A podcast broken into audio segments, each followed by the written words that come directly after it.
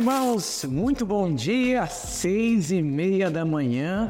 Quero dizer para todos vocês que eu estou muito feliz com tudo aquilo que o Senhor tem feito através do Café com Visão. Como nós temos compartilhado, qual é o propósito do Café com Visão?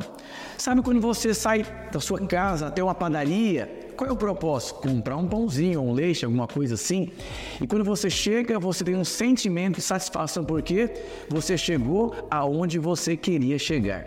Você sabe que alguém que carece de uma visão, carece de um propósito, ela vive um vazio muito profundo porque ela não sabe o porquê que ela nasceu. Eu quero dizer para você, sabe por que, que nasceu o café com visão? Para que toda segunda-feira você receba de uma medida de visão, para que em todas as áreas da sua vida você entenda o porquê. O porquê que você é casado, o porquê que você é um empreendedor, o porquê que você trabalha onde você trabalha, o porquê que você é líder de célula. Você nasceu por conta de um propósito. Olha que interessante. Quando você pega uma luva, qual é o propósito de uma luva? Simplesmente aquecer uma mão, não é verdade? Então ela foi criada, foi desenhada em função de um propósito. Então, quando a, enquanto a luva não entra em uma mão, ela se sente completamente desqualificada porque ela não está cumprindo o propósito em qual ela foi desenhada para aquilo. Eu vou dizer, você nasceu e foi desenhado por Deus para viver em função de um propósito. Não viva com um sentimento de desqualificação. É, às vezes você percebe um sentimento de desqualificação na sua vida porque você não está fazendo aquilo que o Senhor te chamou para fazer. Quando você está dentro da vontade de Deus, quando você está vivendo aquilo que Deus tem para você, você está num lugar seguro e você se sente completamente satisfeito. Olha que interessante. Imagine um microfone querendo ser um teclado. Imagina um teclado querendo ser um microfone. Que tribulação, que tristeza, que insatisfação, vou dizer. Não queira ser aquilo que Deus não chamou você para ser.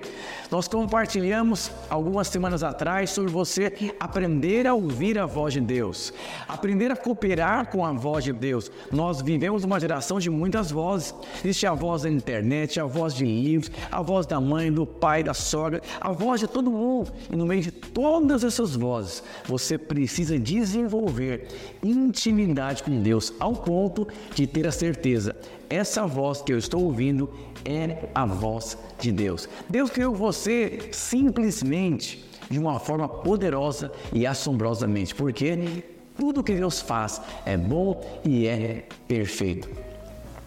Sabe, quando você entende que tudo que Deus faz é perfeito, você se sente alguém completo e realizado. Olha que interessante, existe um dedinho do pé. Parece ser algo insignificante. Até o dia que você bata o seu pé na quina da mesa e você perceber a dor que você vai sentir. Ele parece insignificante porque ele é bem pequeno, mas quando você sente uma dor, você percebe quão importante ele é no seu corpo. Eu vou dizer, seja satisfeito, seja pleno com aquilo que Deus chamou você para fazer. Quando nós pegamos ali a vida de Davi, quem era Davi? Davi era alguém que serviu seu pai cuidando das ovelhas. Você não percebe Davi com ambição, com ganância.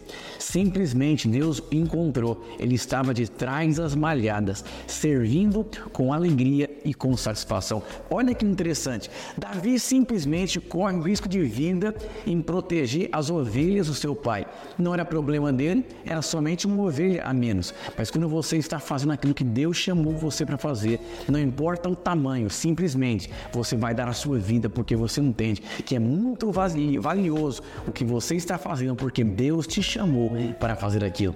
Simplesmente cuidar de uma ovelha liderar uma célula, cuidar do seu filho, servir alguém, cooperar no propósito de alguém. Quando você pega hoje na geração de hoje muitas vozes, seja relevante, seja a melhor versão, seja top, seja acima da média. Vou dizer isso é legal, bacana, mas quando você lê a palavra de Deus, você percebe que grandes homens de Deus se tornaram o que se tornaram, porque passaram por um processo, clareza de visão. Quando você entende que Deus está trabalhando nas suas vida, você entende que relevância, prosperidade, tudo isso é consequência de alguém que foi aprovado em cada teste, em cada princípio, em cada tribulação que passou. Então, quando você entende que aquilo que Deus o chamou para fazer, isso é a coisa mais valiosa, você abraça com unhas e dentes. Como Jesus disse, se você for fiel no pouco, no muito você vai ser colocado. Ninguém consegue ser fiel no pouco, desejando o muito. Nunca se esqueça, Diante daquilo que você está fazendo, faça com alegria, faça com prazer. E no muito você vai ser colocado. Agora, olha que interessante. Imagine alguém servindo pouco, lidando com coisas pequenas. Puxa, que coisa pequena. Meu Deus, que meu, e pensando com o coração no futuro, com o coração na grandeza. Não seja como essas pessoas.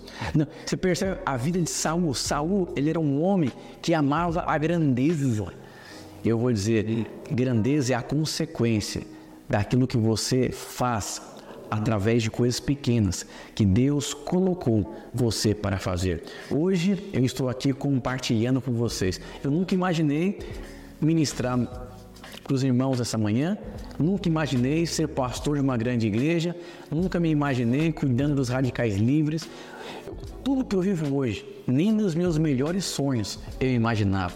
Com certeza, você pegar a vida de Davi ali, cuidando das ovelhas do seu pai, também não imaginava o que ele se tornaria. Quando você pega José numa cadeia, ele não se imagina, nunca se imaginou vivendo o que ele viveu no futuro dele como alguém que preservou a vida essa história dos grandes homens de Deus que têm prazer, que são fiéis naquilo que Deus colocou.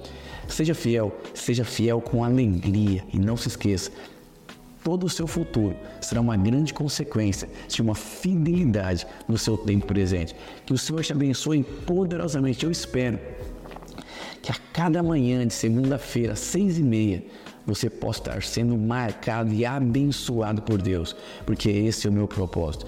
Deus abençoe a sua vida. Até o próximo episódio.